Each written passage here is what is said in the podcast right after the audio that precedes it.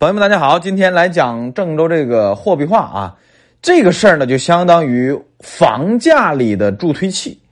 这个助推器有很多，比如说降低首付比例，比如说降低这个房贷利率，对吧？比如说央行货币宽松，哎，比如说限贷限购这些啊，松一松都可以助推房价往上走。但是这些政策呀，要么就是小米加步枪，要么就是这个导弹啊，这个重型武器，这些呢就是有用。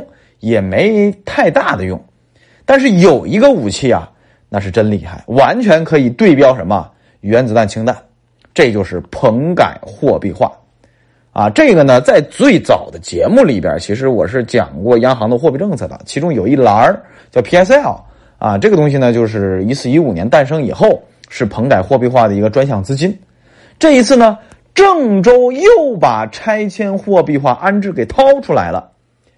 啊，这个很有意思，咱们从上到下给大家好好捋一捋。再说一下历史，一八一九年，当时我定调啊，三四线城市或者说中国绝大多数城市房价要见顶，原因是其中有一个核心因素啊，除了是我们的政策见顶以外，还有一个就是棚改货币化全国范围内逐步要退出历史舞台了，就这个东西要退出去了，不玩了。啊，那为什么这个因素这么重要？历史非常关键，在零几年，我记得是零六年还是零八年，早在东北，我记得是辽宁啊，就开始尝试着干嘛呢？拆迁，拆谁呢？拆城市里边那些居住环境恶劣的家伙，啊，把他们家拆了，目的是把恶劣的居住环境拆掉，改善成好的居住环境，新房啊，对吧？哎，大家住着舒服，也是给老百姓一个好的生活，对吧？这个政策肯定都是好的，但是由于什么？由于当时没钱，从哪儿掏钱出来呀？拆迁这事儿，尤其是城市拆迁，成本特别的高。那个时候小范围试点儿啊，可以试一试，但全国大范围拆建这个不行的，啊，所以直到了一四一五年，还记得吧？一四一五年大刺激，要把经济抬起来。哎，这是宏观的需求，因为经济增速逐步下滑到不可接受的空间了，那就要铁路基建、房地产都要搞起来。但是，要想短时间把房地产搞起来，需要有一个核武器。这个核武器就是我刚才说的 PSL 就登场了。这个 PSL 就是央行的货币政策，它就是央行凭空印的钱给商业银行，商业银行拿这个钱就直接丢给了谁呢？地方政府和开发商。直接拿着这个钱就把你们家给拆了，拆了之后货币化安置是什么意思？你们家是市中心，一平米一万块钱。啊，按一百平米算，直接给你一百万。啊，拿着一百万你自己买房去，就是不给你保证安置。啊，自己拿着钱去买房去。但由于那个时候啊，注意那个时候多数是溢价的。啊，多数是溢价的，就多给你点啊，注意是多数，不是绝对，不是绝对的啊，不是说拆迁就一定得好处的啊。但是这个要提示一点啊，那个时候大拆大建很有很多暴力事件的啊，很多受害者也是有的，这个必须要说一下。但总体来说，宏观政策是这么来的，但具体实施有问题，那就看大家的命了啊，摊上什么一个啊开发商，摊上什么一个地方政府了，对吧？好，回到正题，目的都很好。啊，拉抬经济，改善居民生活，对吧？这都没问题呀。但问题出现在哪里呢？由于是官方，就是央行凭空印钱，印的还是基础货币，这就在货币学理论里边产生了一个什么？产生了一个不公平现象，那就是印钱拿到最先拿到印的这批钱的人都得好处了，没有被拆迁的人啊，没有得到这批啊印钱的好处的人，那理论上就是被这种宽松的货币政策收割了。啊，简单说，同样的啊，一条街的人，我们家拆了啊，拆了几套房，几套房给了多少多少钱，多少钱？你们家没拆，我们家从此之后就变成什么了？阶级跃迁了啊！我印象特别深刻，北疆有有一姑娘，我一朋友，北京的啊，也是在金融呃金融市场啊，特别漂亮一大美女，啊，以前生活就非常的艰朴素，不能叫艰苦，就是比较朴素，很普通的一个女孩子，长得很漂亮，对吧？后来拆了八千万，那瞬间人都不一样了，那走路都带风了。那兜里是真有钱呐！啊，现金拆了八千万，还有一堆房子。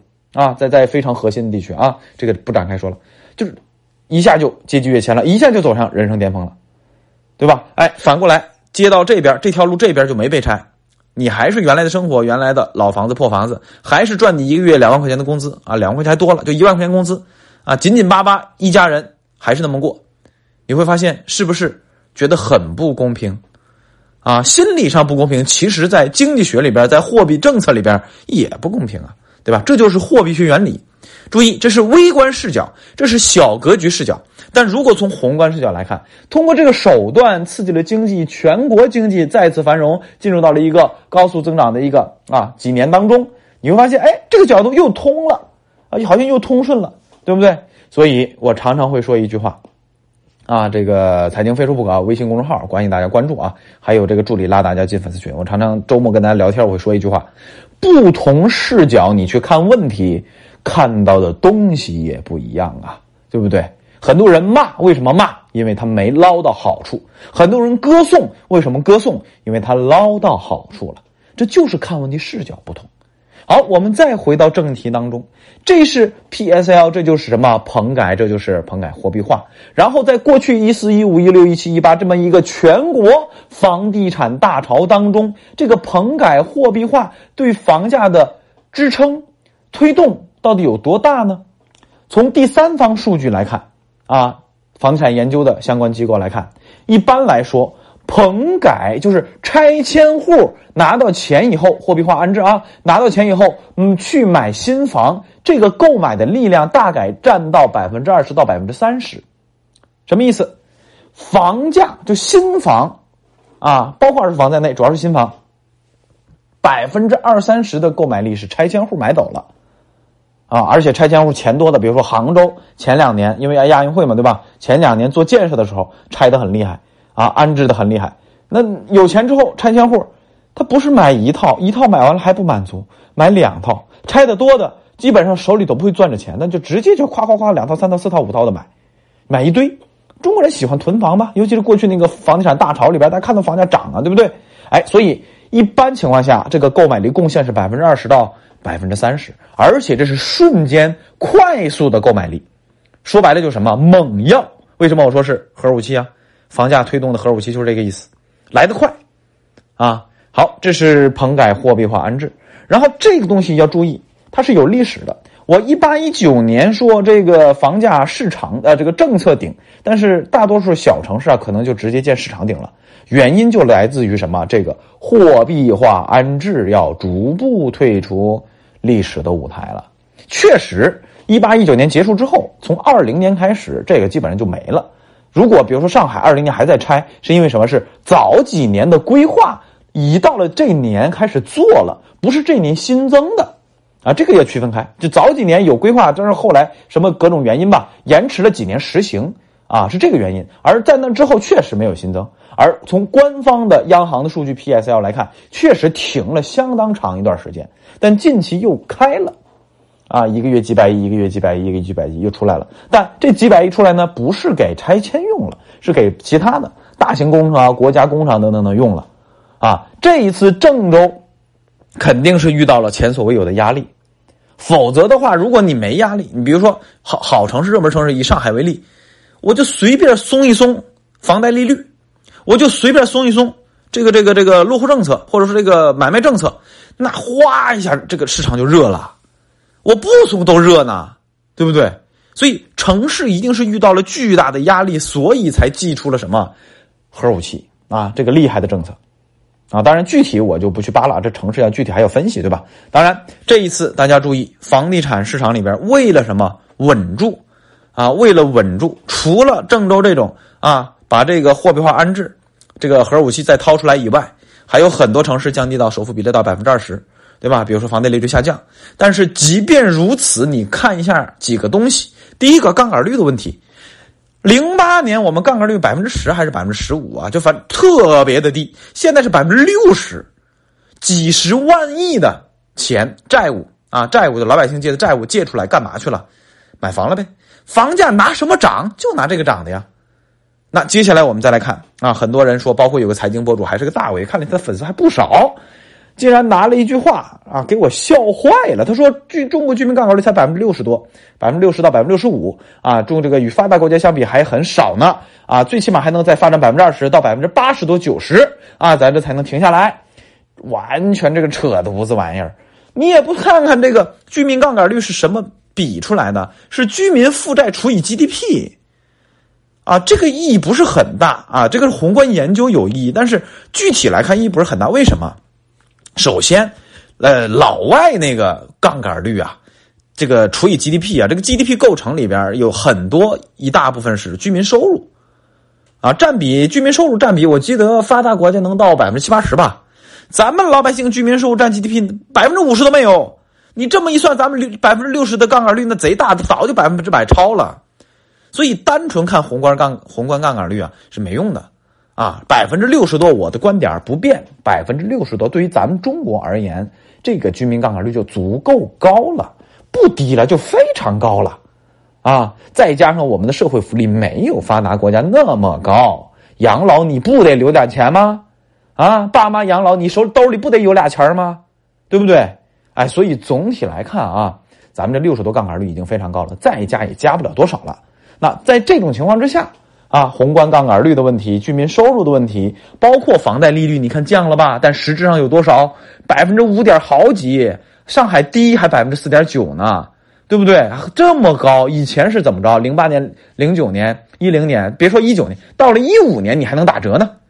那三点几的，我听同事这买房早的老前辈啊，年纪比较大了，三点几啊，公积金啊，这个百分之三，然后商贷百分之三点几，你敢说吗？特别的低。现在那多高，对吧？那你现在这个利率，你算算，你要还房子多还出半套房去啊！所以现在这种基数情况下，以及政策力度的情况下，就算个别城市以郑州为例，货币化安置又来了，它能搞多大？以前的大拆大建拆迁户遍地都是，现在额度给你多少，对不对？在稳字当头情况下，央行能给你多少钱？给不了多少啊！就是说怎么着？哎，城市有压力了，有压力正好刺激一下，稳住，马上怎么着就停了。所以所谓的啊货币化安置厉害吗？厉害啊！但是。大周期呀，房地产周期呀，或者说建筑周期呀，就二十多年，九十年代末到二零年，咱就算上二零年吧，已经二十好几年了。周期末端，大周期末端，别跟趋势做对抗，啊，就这意思，谁来都不行。现在能稳住就了不得了。然后再给大家一个数据，银行，比如说招行，好像公布财报了，啊，这个业绩增长百分之二十好几，经济不好，房地产企业暴雷。啊，它还能有这么快速的业绩增长，银行还这么赚钱呢？它赚什么？其中有一块非常优质的资产，就是咱老百姓房贷呀。你想想啊，房贷你不仅要乖乖的还，就算你还不上，比如燕郊跌得很惨啊，我今天还听我妈说了啊，五百万的房子跌的剩两百多万，本以为跌剩两百多万还能扛一扛，结果还他妈跌，跌到一百多万。啊，到最后俩人离婚啊，老婆净身出户啊，这个时候净身出户是好事为什么？不要债，没债啊，到怎么搞的我也不知道，反正今天跟我吐了半天槽，反正就是这些房价暴跌的，你会发现，即便如此，银行还能终生追你债，房子拍卖差二十万你还给我还，所以这个东西首先是老百姓还债还的好，老实踏实，第二个，即便说个别地区崩了。你还能把房拍卖了，拍卖之后还能回一部分款，剩下的债务还能终生追责，只要你活着，我就追死你。所以老百姓房贷这一块为为银行贡献了一大部分利润，且这部分利润他们的利润率特别高，房贷利率百分之五、百分之六，甚至还有百分之七的。我听粉丝说有百分之七的，特别高。然后他们的资金成本啊，央行放的钱基本上百分之二，就像那些啊麻辣粉什么的这些货币政策的利率的成本百分之二、百分之三，非常的低。啊，净赚息差，啊，如果再低一点降准的资金，没成本，降准资金那还没成本呢，那净赚你百分之好几个点，白嫖啊，净赚呢，无风险利率啊，对吧？哎，所以银行利润特别高。那这一次救房企啊，或者说这个放松房地产的这个政策，是救房企，是救经济，但归根结底还是维护金融系统的稳定。记着一句话。如果金融系统稳定，经济不好是没关系的，是可以通过什么放水啊，这个撑一把的。就像美国，美国这一次放这么多水不怕，为什么？金融系统是稳定的，无非就是居民端、企业端容易什么资金枯竭，给他们钱，把这个窟窿堵上不就行了吗？对吧？金融系统杠杆低，扛得住，我收紧货币有问题吗？没问题呀。所以金融系统稳定，放放水、收收水，其实都不怕，怕的是连带反应把金融系统给搞崩了。这个话题啊还不小啊，以后有机会多跟大家聊聊。